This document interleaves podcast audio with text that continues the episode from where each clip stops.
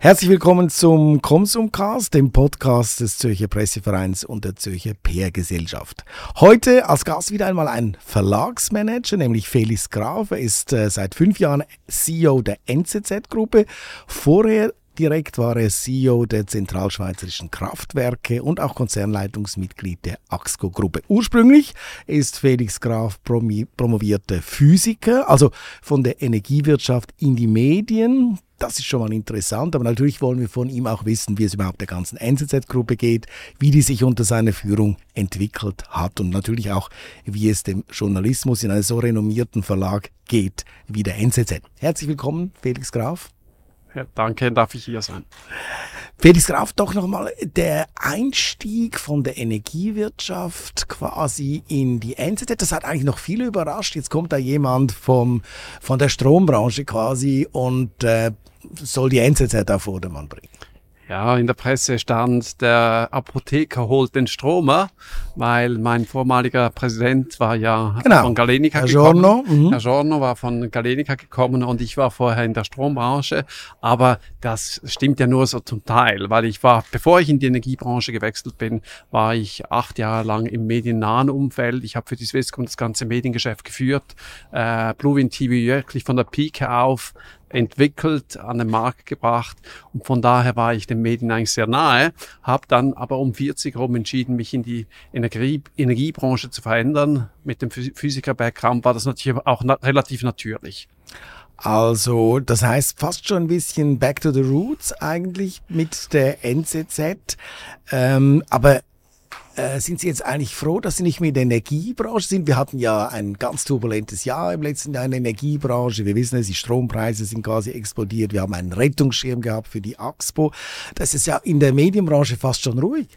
Ja, ganz so weit würde ich nicht gehen, aber es ist schon so, die Energiebranche hat mich fasziniert, aber es ist auch ein bisschen zu wenig gelaufen der Zeit, in der ich da war. Das stimmt zwar nicht ganz, also wie ich CEO wurde, war der Strompreis damals bei 20 Euro pro Megawattstunde. Im letzten Jahr war er bei 2000, also das sind Faktoren. Eine unglaubliche Steigerung. Also, ja. Genau, ein Faktor 100 dazwischen. Und von daher, das ist schon spannend, wäre spannend gewesen, aber ich kann auch nicht behaupten, es sei mir langweilig geworden in den Medien. Eben, und was hat Sie denn an den Medien so interessiert, wieder zurück quasi fast schon zu gehen oder in dieses Umfeld zu gehen? Also ich muss ja gestehen, ähm, es waren nicht so sehr die Medien, es war wirklich die NZZ äh, weil ich hatte für mich entschieden, in die Energiebranche zu gehen und dann kam diese Anfrage der NZZ und ich habe, die Kinder sind ja immer sehr ehrlich, ich habe das zu Hause erzählt und äh, ein Headhunter hat mich kontaktiert und da sagte meine Tochter zu mir, du hast kein bessere. ähm, äh, und das, äh, die Frage, die habe ich mir natürlich auch lange gestellt. Warum sollte ich der Richtige sein?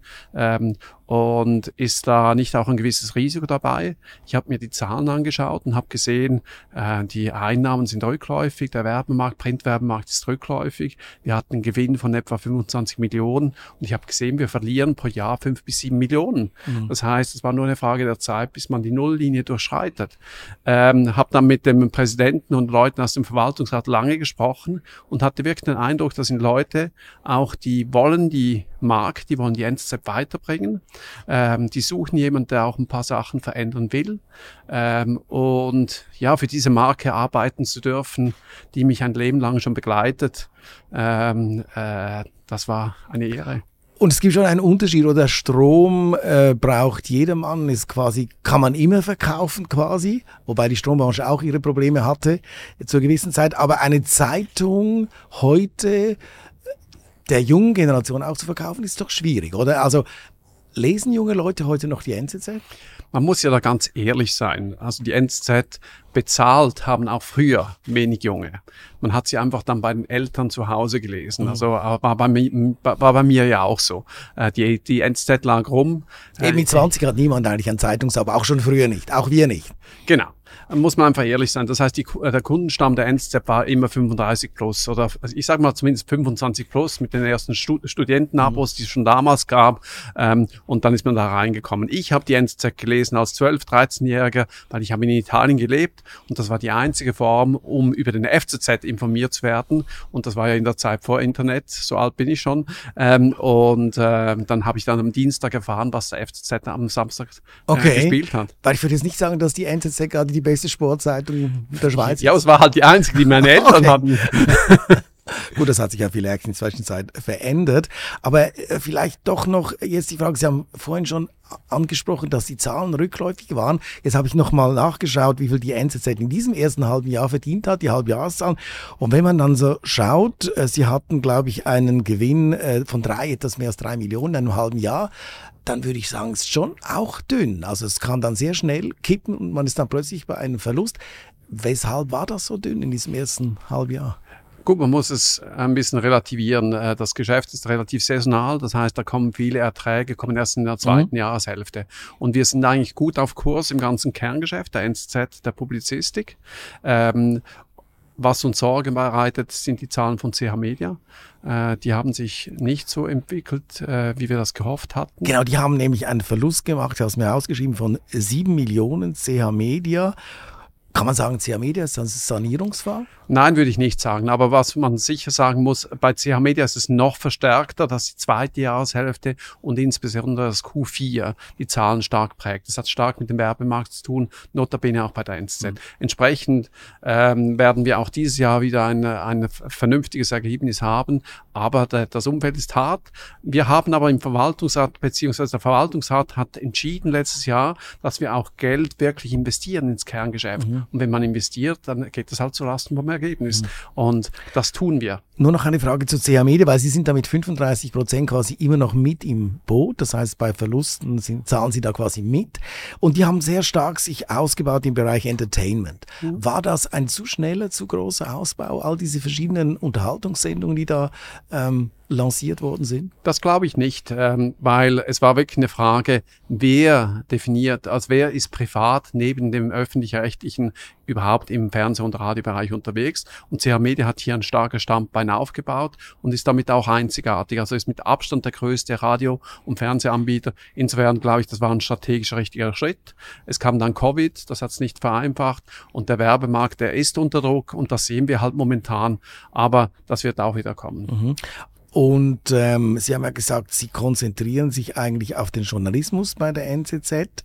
Heißt das auch, dass jetzt dann irgendwann diese 35 Prozent auch noch verkaufen werden, der CH Media, dieser Anteil? Oder will die NZZ das behalten? Weil das passt ja eigentlich nicht mehr so in ihr Geschäft. Also ich würde mal sagen, äh, das ist auch Journalismus. Ich meine, ist immerhin das zweitgrößte publizistische Unternehmen der Schweiz mit all ihren Regionaltiteln. Genau, die haben sie ja ähm, eigentlich dort gebündelt. Und, ja, aber gebündelt. war das eigentlich ein Fehler, dass die NZZ diese Regionalzeitungen abgegeben hat? Überhaupt nicht. Das war ein strategisch wichtiger Schritt, mhm. dass man das wirklich gebündelt hat. Es hat auch geholfen, den Fokus äh, zu haben. Äh, Peter Wanner hat aus der AZ heraus äh, das Regionalmediengeschäft vorangetrieben. Bei der NZZ war es ein bisschen stiefmütterlich behandelt und man hat so wirklich die Kompetenzen bündeln können und hat dann auch wirklich die Kosten reduzieren können. Und das haben wir, glaube ich, in den letzten Jahren auch bewiesen, dass wir, dass wir das konnten. Und die Frage ist mehr, äh, wie geht die Reise weiter in diesem Regionalmediengeschäft? Gut, davon haben Sie sich jetzt mehr oder weniger getrennt. Sie haben noch diese Minderheitsbeteiligung, könnte aber sein, dass Sie das irgendwann auch noch abstoßen. Konzentrieren wir uns auf die NZZ. Sie haben gesagt, wirklich, und das finde ich doch bewundernswert, wir machen jetzt nicht eine Quersubventionierung, indem wir gewisse eben Online-Wohnungsinserate äh, und Autoinserate und ähm, so noch propagieren, sondern wir machen wirklich Kerngeschäft Journalismus und wir konzentrieren uns darauf. Ist dieser Schritt erfolgreich? Also kann man heute so seriösen Journalismus noch finanzieren? rein über Leser und Werbe, weil der Werbemarkt schrumpft, das wissen wir. Der Werbemarkt schrumpft, aber was wir gezeigt haben in den letzten Jahren, wir sind heute ähm, bei der Tageszeitung, wenn ich als Beispiel das nenne, sind wir profitabler als vor 20 Jahren bei der Tageszeitung.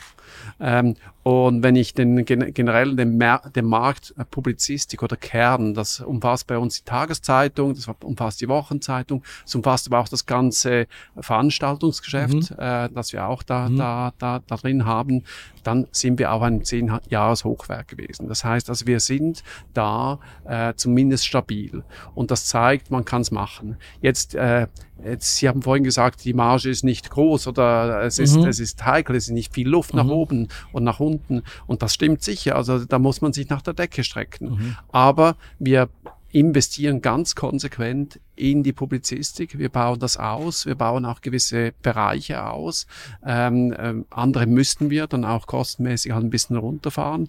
Aber wir bauen auf. Und das ist erfolgreich. Sie haben gesagt, die Tageszeitung ist heute profitabler als noch äh, vor langer Zeit. Jetzt haben Sie ja auch mit Erik Guye einen Chefredaktor, der sich klar rechts der Mitte ähm, definiert oder positioniert. War das auch inhaltlich die richtige Position für diese Zeitung? Hat das geholfen? Also ein, ein, ein klarerer Auftritt nach außen? Ich würde eher sagen, das ist eine freiheitlich-bürgerlich-liberale Positionierung, ähm, äh, die Erik Guyer und die Redaktion wählt. Und das ist ja nicht eine Einzelperson, sondern das ist eine gesamte Redaktion. Aber was er sicher geschafft hat, und da, da, das verdient äh, Hochachtung, er hat eine viel klare Positionierung der Zeitung hingekriegt und hat auch die Qualität gesteigert. Also insofern, ich bin überzeugt, es braucht eine, einen Chefredakteur, Chefredaktorin, die so eine klare Positionierung findet, gerade in der heutigen Zeit, weil Wischiwaschi findet man überall. Und das ist die NZZ nicht. Also die NZZ hat dann auch mal gesagt, wir wollen noch ins Ausland stärker gehen. NZZ in äh, Österreich, das war aber nicht so erfolgreich. NZZ jetzt auch in Deutschland. Äh, ist das erfolgreicher? Also wenn ich die beiden Modelle vergleiche, man hat damals versucht, äh, ähm, relativ eigenständige Österreicher aufzubauen. Digital mit vor allem? Digital ähm, primär oder einzig, ähm, mit einer auch eigenen IT-Infrastruktur. Und was wir erkannt haben, einerseits der Markt Österreich ist a priori klein, aber doch komplex. Ähm, Punkt eins und Punkt zwei ähm, äh, wir haben wirklich erkannt, wir müssen das stärker aus, aus Zürich, aus dem Kernprodukt heraus definieren. Das heißt, wir sind in Deutschland viel gradueller gewachsen.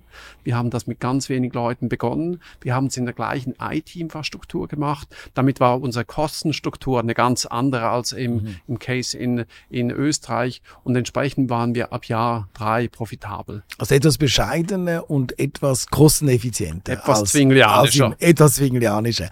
Äh, von daher, jetzt gibt's viele Verlage, die arbeiten online mit diesen Bezahlschranken. Das sieht man jetzt zum Beispiel im Blick, ganz klar. Es gibt immer mehr Artikel, da heißt es Blick Plus, da braucht es ein zusätzliches Abo dafür. Wie ist eigentlich jetzt die Strategie der NZZ in Bezug auf, bekomme ich was gratis online oder muss ich dafür bezahlen? Also bei uns kriegt man fast nichts gratis, Okay. weil wir der Überzeugung sind, äh, guter Journalismus, den muss man bezahlen. Und notabene, den bezahlt man auch beim öffentlichen Rechtlichen, aber einfach anders. Mhm. Man zahlt ihn über Gebühren. Ähm, weil Sie, wie auch meine Journalisten und Journalistinnen, die wollen ja Lohn kriegen. Das Und wär noch gut, muss ja. ich das Geld Das ja herhaben. Ähm, Ja. Und dann wäre es logisch, dass das die Kunden bezahlen. Jetzt kann ich das in unterschiedlichen Formen machen. Ich kann es machen, indem ich die Werbung verkaufe. Äh, wenn ich jetzt mal 20 Jahre zurückgucke, dann hatten wir vor 20 Jahren 80 Prozent Werbeeinnahmen, 20 Nutzermarkt. Heute ist es genau umgekehrt. Also das heißt, die Leser bestimmen heute Die- eigentlich. Das sind die wichtigen in, bei den Einnahmen. Ob die Leser definieren den Umsatz. Sie definieren nicht unbedingt den Inhalt. Natürlich müssen sie es mögen, sonst würden sie es nicht kaufen. Mhm. Ja, ja. Aber man schreibt dem Leser nicht nach dem, nach dem Mund. Ja, aber das man nicht. könnte sagen, wenn ich jetzt eine Zeitung lese, finde ich es eigentlich besser, wenn eine Zeitung von den Machern wirklich mit dem Hintergrund gem gemacht ist, ich schreibe für meine Leser, Genau. statt ich schreibe für meine Werbekunden. Das ist genauso und das merkt man auch. Also heute, früher haben viele Journalisten und Journalistinnen nicht wirklich kundenfokussiert gearbeitet, sondern sie haben vor allem für ihre Kollegen und Kolleginnen geschrieben. Heute ist das anders. Heute schreibt man wirklich auch mit dem Kunden im Blick. Man hat auch die ganzen Kenngrößen, wo man sieht, werden diese Artikel gelesen und nicht Was aber auch angeklickt. gefährlich sein kann. Also ja, diese Klicks, jein. oder? Nein, ich Wenn- spreche nicht von Klicks. Okay. Ich spreche von, werden sie gelesen, werden sie zu Ende gelesen, werden sie kommentiert. Und das wird Äh, alles analysiert? Das wird alles analysiert, logischerweise. Wir sind online. Das heißt, wir sehen das alles. Gut, online schon, aber macht es dann nicht immer noch einen Unterschied, wenn ich eine Zeitung habe oder Wir wenn ich das sehen- online lese? Ja, wir sehen es im E-Paper. Da wissen, wissen wir es auch sehr genau. Und wir wissen aus Ah. Reader-Scans, dass E-Paper und Print sich praktisch identisch verhält. Ja. Also entsprechend wissen wir es auch für die Zeitung. Ja. Jetzt die Frage auch noch mit der NZZ am Sonntag. Da gab es oft ähm, so Gerüchte, ja, ihr wollt die NZZ am Sonntag näher an die NZZ drücken. Man hatte das Gefühl, NZZ am Sonntag ist ein bisschen weg von der NZZ unter der Woche. Soll das jetzt mehr stattfinden oder sagt man ganz getrennt, der Sonntagsmarkt ist ein anderer Markt, wir sprechen auch zum Teil andere Leser an und wir wollen dort ein anderes Konzept. Der Sonntagsmarkt ist ein anderer Markt, es ist auch ein anderes Leseverhalten und entsprechend wollen wir auch ganz gezielt eine andere Positionierung der NZZ am Sonntag als der NZZ haben. Nichtsdestotrotz, es gibt viele Bereiche, da lohnt es sich, Synergien zu mhm. nutzen. Mhm. Und ich gebe Ihnen zwei, drei Beispiele. Macht es wirklich Sinn, dass man eine Produktion einer Zeitung zweimal aufbaut? Macht es Sinn, dass man zweimal Bildredaktionen hat? Macht es Sinn, dass man zwei Korrektorate hat? Macht es Sinn, dass man zwei Grafikteams hat? Wir glauben nein. Mhm, das wird ähm, jetzt zusammengelegt. Und das wird jetzt zusammengelegt. Dann gibt es andere Bereiche, wie zum Beispiel der Wissensbereich, wo wir der Überzeugung sind, wir müssen das beste Team haben auf den unterschiedlichen Wissensthemen drauf und spielen es dann über die unterschiedlichen Kanäle aus. Natürlich muss dann die Geschichte für den Sonntag ein bisschen anders erzählt werden als wie die Tageszeitung, aber auch eine wissenschaftliche Geschichte, die ist jetzt zum Beispiel in der NZZ im Print, erscheint ja auch am Samstag. Also so anders ist das, das, das, mhm. das nicht.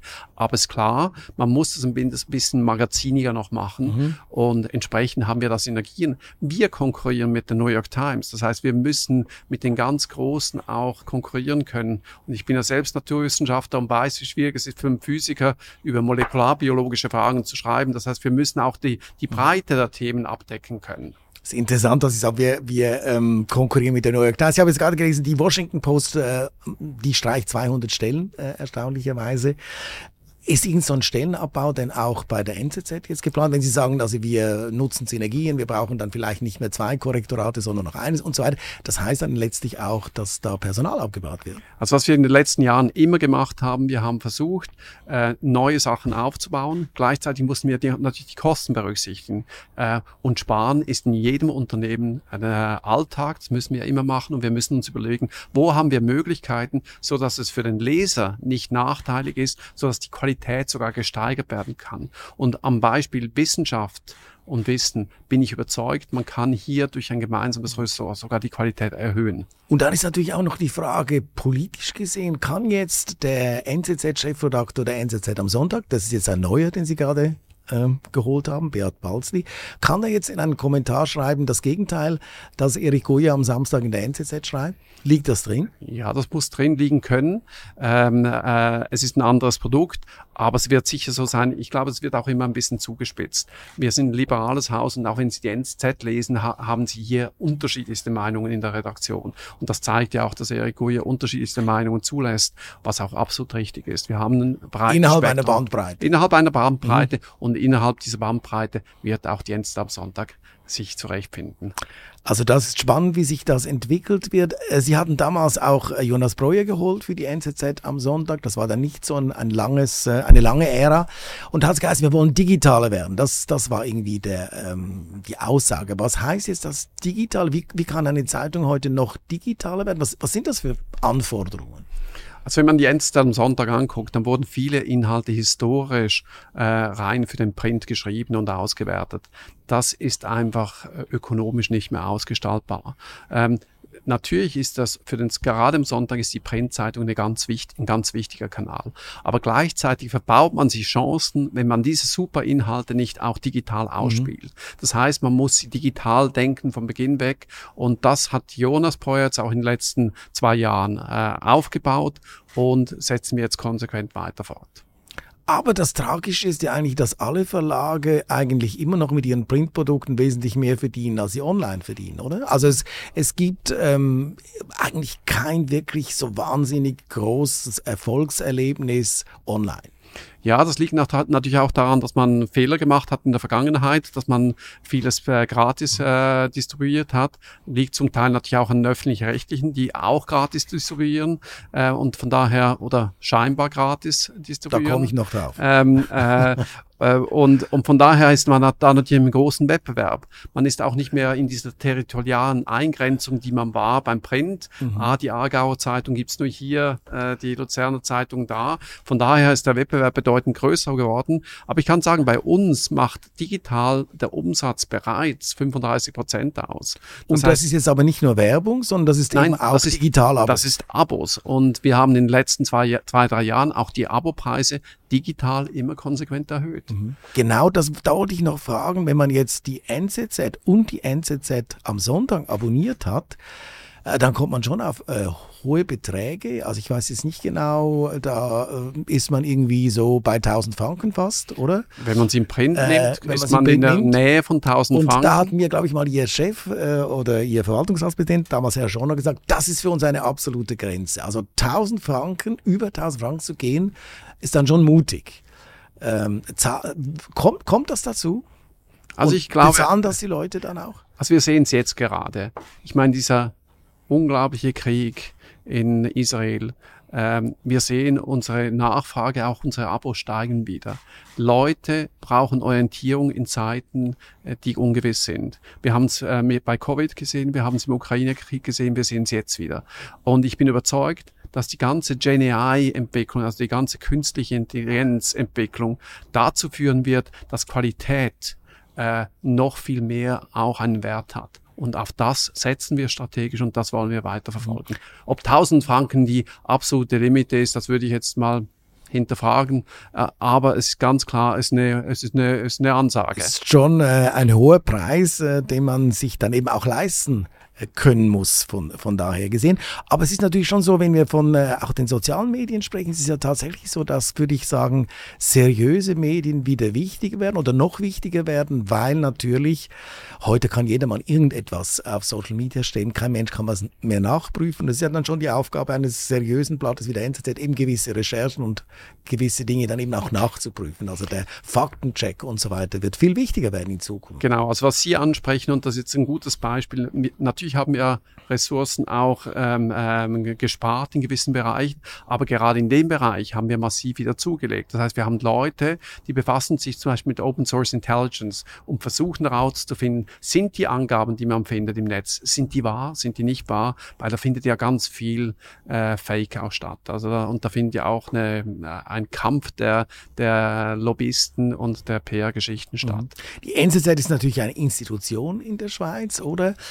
Und da stellt sich dann die Frage, kann sich diese Institution, die glaube ich, wie alt ist? 250 Jahre? 243 Jahre. Fast 250 Jahre. Kann die auch das Jahr 300 noch erleben als Zeitung oder ist sie da eben keine Zeitung mehr? Vielleicht ist sie dann rein digital. Aber wie sehen Sie die Zukunft einer solchen Marke? Das ist ja wirklich eine, eine der zentralen Medienmarken der Schweiz. Ich glaube, was wir verkaufen, ist Vertrauen und nicht ein Produkt im Papier oder sowas. Wir verkaufen ein Versprechen, äh, ein Vertrauensversprechen. Und das hoffe ich zumindest und dafür arbeiten wir jeden Tag, dass es das auch in, in, in 60, 70 Jahren noch gibt, weil ich bin überzeugt, es braucht diese Art von äh, vertrauenswürdiger Information auch in 60, 70 Jahren noch in direkten Demokratien. Ob man die Meinung teilt, ist eine ganz andere Diskussion. Noch eine Frage zu den anderen Engagements, nämlich Sie hatten ja einerseits das Swiss Economic Forum gekauft, was noch relativ gut passt so zum, zur Grundstruktur der NZZ, die auch sehr Wirtschaft, viel Wirtschaftsjournalismus macht. Dann aber auch das Zürcher Filmfestival, das hat dann schon ein bisschen mehr Fragen aufgeworfen. Was hat jetzt das Filmfestival mit der NZZ zu tun? Ja gut, ich meine am Schluss, äh, was Christian Jungen macht mit dem Festival, er kura- kuratiert ein wahnsinnig tolles Programm. Er ist für die Kunden da mit 150 Filmen dieses Jahr, 50 äh, Welt- und Europapremieren ähm, und ähm, die Kunden zahlen am Schluss dafür und finden es toll. Ich meine, wer den Film über Roger äh, Stone gesehen hat, zum Beispiel letzte Woche, der, der merkt, was das mit der NZ auch zu tun hat. Das ist wirklich höchste Qualität. Natürlich gibt es da auch Elemente, die mehr auf Glamour ausgerichtet sind, aber das machen wir bei der NZ am Sonntag auch. NZZ will auch ein bisschen Glamour haben, das ist schon klar, aber kann man damit auch Geld verdienen? Also ich meine, ich habe jetzt gesehen, die, die Zahlen sind leicht rückläufig gewesen vom äh, Filmfestival, war natürlich auch wunderbares Wetter, schönes Wetter, gar kein Kinowetter eigentlich in diesem September, ähm, Oktober, also kann man damit auch Geld verdienen? Also jetzt mal zuerst zu den Zahlen. Die Zahlen sind äh, leicht rückläufig, ja, aber die Frage ist, ist das die richtige Messgröße? Weil das hängt ja auch damit zusammen, wie viele Filme hat man und so. Ich glaube, wir müssen das beste kuratierte Programm hinkriegen ähm, und nicht unbedingt die meisten Besucher, äh, sondern haben wir ein Qualitätsversprechen, ganz ähnlich wie bei der NZZ. Das mal ganz generell. Ähm, zur zweiten Frage. äh, oder äh, um das noch abzurunden, wir hatten dieses Jahr natürlich auch viel weniger Stars.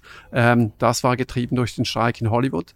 Ähm, andere Festivals hatten praktisch keine. Wir hatten doch ein paar, aber da merkt man natürlich sofort, äh, das, ist, das ist die Wirkung. Und dann den letzten Punkt hat sie bereits erwähnt. Wetter war sehr schön. Äh, entsprechend haben viele Leute auch ähm, äh, bevorzugt am See zu setzen. Aber trotzdem, wir hatten einen sehr guten Zulauf und wir hatten vor allem auch einen äh, tollen Feedback. Und was für uns auch nicht unwichtig ist, gerade im Industry-Sektor, die Leute, die herkommen, die lieben es mhm. und die sagen, sie kommen wieder. Das heißt, also zum Beispiel die Manager dieser Welt oder die CEOs oder Nein, nein, nein, ich spreche von den Filmindustrie-Leuten, ah, okay. wirklich die aus Hollywood. Nein, nein, nein, nein, ich meine nicht äh, äh, den Glamour ähm, der Manager, ich meine wirklich die Leute der Industrie. Mhm die lieben es herzukommen, die fühlen sich hier extrem wohl, mhm. die fühlen sich auch wohl in der Schweiz, mhm. wo sie wissen, man, man pöbelt sie nicht äh, mhm. alle zwei Sekunden mhm. an. Jetzt zur Frage der Profitabilität. Ähm, Geschäfte im Kulturumfeld sind immer schwieriger auszugestalten. Mhm. Das ähm, ist eine Binsenwahrheit und entsprechend äh, haben wir hier sicher Herausforderungen. Was wir auch gemerkt haben nach Covid sind die Kosten auf der ähm, ähm, Eventseite nochmal gestiegen. Ähm, und äh, die Sponsoren waren eher rückläufig. Wir glauben aber mit der Qualität des Festivals, die wir liefern, dass wir da durchaus ein interessanter Partner sein können. Und es geht ja noch weiter. Jetzt sind Sie plötzlich Besitzer des Frame oder dieses Kosmos früher. Also das heißt, die NZZ geht da auch sehr neue Wege eigentlich, oder? Ja, ich würde das mal sagen, das ist äh, mit dem ZFF gehen wir diesen Weg. Also weil das ZFF hat gesagt, okay, ich habe zwar diese elf Tage im Jahr. Also das Zürcher Filmfestival. Das Zürcher, ja. ja. genau, das Zürcher mhm. Filmfestival hat gesagt, wir haben diese elf Tage im Jahr, aber ich brauche andere Plattformen, an denen ich auch ähm, die Marke und Events organisieren weiterentwickeln kann, und weiterentwickeln kann. Analogie ist, es, äh, es gibt ein Open House, es gibt ein Schauspielhaus, es gibt ein Kunsthaus. Eigentlich alle großen Event, äh, mhm. Events einer Stadt haben ein Haus. Jetzt haben wir das auch. Jetzt haben sie auch ein Haus und auch das gebiert natürlich einerseits Kosten, da muss man auch wieder schauen, dass man das äh, auch erfolgreich betreiben kann, weil die Leute vom Kosmos, die konnten das nicht, oder? Da, da war es am Schluss äh, ein, ein, ein Riesendefizit. Haben Sie ja nicht Angst, dass das Ihnen auch passieren könnte? Ja, ich möchte mich nicht so zu den Leuten des Kosmos äußern. Ich glaube, da gab es ein paar Herausforderungen, ähm, aber wir, wir haben den Businessplan genau angeschaut und natürlich, das ist nicht trivial. Also das Geld liegt nicht auf der Straße. Jeder Franken muss verdient werden. Mhm. Aber wir sind überzeugt, wir können diesen Weg gehen. Die NZZ managt das besser, kann man schon mal festhalten. Aber wir hoffen es, dass das so kommt. Denn es ist ja schön, dass wir so ein äh, Kulturhaus, Kulturraum auch weiter bespielen können mit interessanten Filmen. Noch ein, noch etwas zum bisschen weniger schönes Thema ist das Thema, dass ja gehackt worden sind als Firma in diesem Frühling. Erzählen Sie noch mal, was ist da genau passiert und was sind eigentlich die äh, Lehren daraus? Also was ist passiert? Äh, wir wurden am 24. März angegriffen äh, von einem Hack-Kollektiv, das heißt Play, ähm, und die haben sich bei uns eingenistet. Und äh, ich wünsche das niemandem, mhm. aber ich sage eigentlich für jeden CEO, es ist nicht eine Frage, ob, sondern wann und wie, wie stark. Mhm. Wir haben in den letzten drei Jahren massiv investiert. Der Verwaltungsrat wie auch ich haben ein hohes Gewicht dem Thema gegeben, haben massiv investiert in das Thema Cybersicherheit und äh, Schutz, aber sie sind halt trotzdem reingekommen. Und war das jetzt rein ähm, sagen wir mal, Leute, die einfach Geld erpressen wollten, oder war das auch politisch? Weil wir wissen, die NZZ hat einen relativ harten Kurs gefahren im Russland-Ukraine-Konflikt, sprich sehr gegen Russland auch geschrieben oder klar sich positioniert für die Ukraine. Hat das da eine Rolle gespielt oder war das jetzt rein einfach, die wollten Geld von der NZZ? Also wir haben eine ganz klare Position in einem Angriffskrieg bezogen, mhm. das ist so. Genau. Ähm, und ähm, und äh, diese Organisationen sind fast alle sehr russlandnahe. Mhm. Jetzt können wir wirklich sagen, dass es auch eine politische Komponente hat, nicht abschließen. Mhm. Was wir wissen, es hat eine ökonomische Komponente. Die Gruppe, die uns angegriffen hat, Play, ist die sechstgrößte, das sechstgrößte Hacker-Kollektiv der Welt. Mhm. Das heißt, die greifen jeden Tag. Und wo sitzen die? Weiß man das? Äh, überall verteilt auf der Welt. Mhm. Äh, und die greifen jede Woche in der Schweiz mehrere, mehrere Firmen an. Und dann kommt natürlich immer die Frage, hat die NZZ jetzt bezahlt oder hat sie nicht bezahlt? Haben wir nicht. Sie haben nicht bezahlt und mussten dann natürlich, was mussten Sie, was mussten Sie machen? Also was sind überhaupt für Daten weg gewesen? Oder sind überhaupt Daten weg gewesen? Und was kam da dann auch finanziell auf Sie zu? Also die, die erste Frage ist ja, schaffe ich es, den Betrieb aufrechtzuerhalten? Mhm. Dass nicht mal sind Daten weggekommen, mhm. sondern schaffe ich weiterhin zu senden, würde man jetzt im Radio oder mhm. Fernsehen sagen. Oder in der Print- und Digitalwelt können wir weiterhin unsere Produkte den Kunden bieten. Ähm, das heißt, das war unsere erste äh, unsere erste Absicht, wirklich den Dienst aufrechtzuerhalten. Und da hat wirklich das ganze Team hat extra Stunden gearbeitet. Zum Beispiel hatten wir Herausforderungen mit gewissen Print-Exporten äh, äh, und da haben die Leute händisch äh, gearbeitet. Es war wirklich eine herkulische Aufgabe, die haben das toll gemacht. Ähm, gleichzeitig mussten wir natürlich von der IT-Seite her dafür sorgen, dass diese Angreifer draußen gehalten werden können. Mhm. Ähm, da gab es sozusagen, man bezeichnet das als rote Zone. Wir, wir hatten diese rote Zone, aber wir wollten die nicht ultrarot werden lassen. Mhm. Das heißt, wir haben dann gehofft, äh, dass diese rote Zone noch stabil bleibt und haben dann während Wochen in dieser roten Zone den Betrieb aufrechterhalten. Mhm. Dann mussten wir parallel eine neue IT-Welt aufbauen ähm, und das ist Wochen gegangen und das haben wir dann kurz vor Ostern haben wir dann umgeschaltet in die neue in die neue Welt. In die neue Welt. Und Kundendaten, das war dann auch immer so die Gefahr, dass jetzt Kundendaten, Adressen natürlich und, und, und Telefonnummern und was weiß ich alles, das rausgeht. Kundendaten waren äh, bei uns nicht betroffen, bei CH Media waren gewisse Kunden, die sind auf der gleichen IT-Infrastruktur, mhm. waren gewisse Printadressen betroffen, aber in einem sehr überschaubaren Rahmen. Was bei uns betroffen waren, waren Mitarbeiterdaten, auch Löhne und ähnliches. Das ist natürlich hässlich. Ähm, und wir hatten zu Beginn geglaubt, das sei weniger stark betroffen, haben dann aber feststellen müssen, da ist mehr davon betroffen und da mussten wir dann schauen, wie wir mit dem umgehen. Mhm. Aber wir waren der Überzeugung, auch nach der Konsultation mit vielen Experten und notabene muss ich da wirklich sagen, wir haben in der Schweiz tolle Unterstützung vom Nationalen Center für Cybersecurity, von der Kantonspolizei und unterschiedlichen Stellen. Wir hatten selbst einige äh, Berater, die uns unterstützt haben mhm. in diesem Prozess.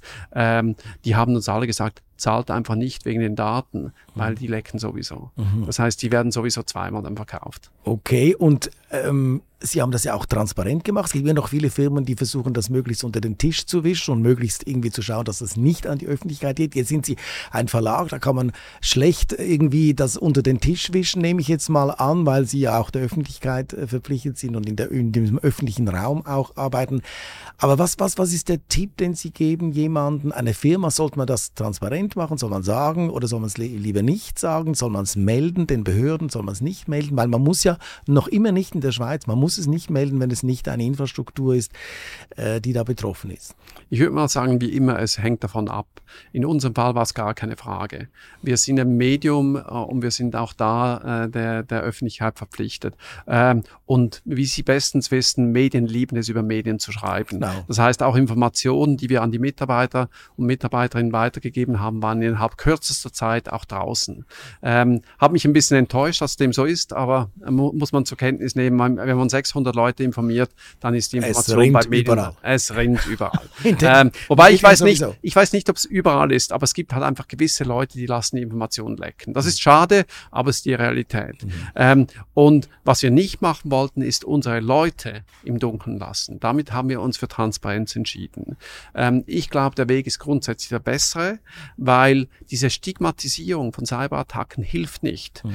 Und ich glaube auch, man lernt nur dabei. Also wir sind jetzt im Austausch mit einigen Firmen, haben auch unsere Erfahrungen weitergegeben. Wir werden im Januar eine Konferenz dazu machen. Da werde ich auch darüber sprechen, mehr im Detail, was der Vorfall war, weil ich glaube wirklich, es ist ein Risiko, das wird jede Firma treffen. Äh, wir hatten jetzt Pech, wir waren davon betroffen. Vielleicht hat es auch eine politische Komponente gehabt. Wir wissen es nicht. Äh, aber wir waren betroffen. Mhm. Und jeder, der das hört, kann da was davon lernen. Genau, Sie können jetzt fast schon ein Geschäftsmodell daraus machen oder zum Beispiel Veranstaltungen zum Thema, wie schütze ich mich und was tue ich in einem bestimmten Fall, wenn es dann eben eingetroffen ist. Ja, ganz ehrlich gesagt, ich ziehe es vor, dass es nicht allzu häufig passiert. Ja. Ähm, ja. Aber, man, aber es ist ein, ein Riesenproblem für ganz viele Firmen und man muss sich dieser Gefahr, dieser Risiken bewusst sein. Vielleicht noch ganz zum Schluss eine Frage. Wie sieht eigentlich das Verhältnis der Schweizer Verlage zur SRG aus? Ja, ich würde mal sagen, auf der persönlichen Seite sehr freundschaftlich. Ähm, äh, und es gibt auch viele Initiativen, wo wir auch gemeinsam Themen vorantreiben. Ähm, Aber es gibt natürlich einen Konflikt der Geschäftsmodelle. Und da, der, der ist brutal. Die SAG hat äh, sehr hohe Gebühreneinnahmen äh, und kann sich deshalb auch Sachen leisten, die die Verlage in der Form sich nicht leisten können. Und die Gretchenfrage, die sich eigentlich stellt, ist, ähm, wird durch diese SAG auch gewisses äh, gewisse, werden dadurch auch gewisse Produkte verunmöglicht mhm. und auch in, die, in, den, in den Verlust getrieben. Ja, da würde ich jetzt, da würde ich jetzt sagen, die Verlage haben immer noch nicht begriffen, dass die meisten Gelder heute bei Google, Facebook, TikTok und Twitter sind, dass dort das Geld sitzt und nicht bei der SAG, weil ja die, weil ja die Werbung immer unwichtiger wird. Ja, aber jetzt sprechen wir wieder nur von der Werbung und unser Geschäftsmodell, habe ich vorher erklärt, ist jetzt 80 Prozent genau. Nutzermarkt. Und wenn ich natürlich ein Angebot habe, das notabene sehr gut ist, der SAG, dann äh, überlege ich mir halt vielleicht zweimal, ob ich dann noch ein oder zwei Medienabos nehme. Und da sind wir in einem ganz klaren Wettbewerb um, um die Zeit der Nutzer. Das ist eine Realität ähm, und der muss man sich stellen und äh, der stellen wir uns, äh, aber gleich lange Spieße wäre natürlich sinnvoll. Okay. Da wollen wir mal schauen, wie es da weitergeht, weil ich finde es immer interessant, dass sich die Verleger immer an der SRG abarbeiten und sich eigentlich nicht so richtig eingestehen können, wo eigentlich die großen Konkurrenten das sind. Das tun wir nicht. Und wer heute ja eigentlich eben dieses, Sie sprechen von Zeit, die Leute sind heute auf äh, Netflix und sie sind äh, stundenlang auf äh, den sozialen Medien und eigentlich gar nicht unbedingt bei der SRG. Also eigentlich müsste man eine gemeinsame Front machen, wäre jetzt meine Meinung, eine gemeinsame Front gegenüber diesen Produkten, statt sich immer gegenseitig aufzureiben. Und das, das macht man seit Jahren in der das tun Schweizer wir auch. Medienlandschaft. Also äh, teile ich die Ansicht nicht ganz. Ich glaube, es gibt verschiedene Initiativen, wo wir auch gemeinsam ja, unterwegs sind. Das könnte man ja noch und fördern. Das könnte man auch noch fördern, ändert aber auch nichts an dieser Konstellationsfrage. Ich glaube, das eine tun und das andere nicht lassen. Also das Beispiel Leistungsschutzrecht, wo wir uns auch ge gemeinsam einsetzen dafür, dass Inhalte, die heute von den Suchmaschinenbetreibern genutzt werden, Medieninhalte gratis genutzt genutzt werden und darauf ein Geschäftsmodell aufgesetzt wird und die nicht bezahlt werden, dass wir das nicht gut finden, das machen mhm. wir gemeinsam. Gut, weil ich immer das Gefühl habe, man geht davon aus, was ein sehr unökonomisches Modell, dass quasi alles, es, es ist immer ein, ein fixer Bereich. Wenn die SAG etwas verliert, gewinnen wir etwas und umgekehrt stimmt aber natürlich gar nicht, weil ein gewisser Teil des Geldes geht dann einfach irgendwo anders hin. Das kann passieren. Von daher. Gut, ganz zum Schluss, da können wir dann noch viel darüber diskutieren, äh, aber jetzt haben wir gar keine Zeit mehr. Fünf Sätze zum Ergänzen noch für den Felix Graf. Seriöser Journalismus heißt für mich, sauber recherchierte Analysen, ähm, fundiert eingebettet durch ein breites Wissen. Mein Führungsgrundsatz lautet?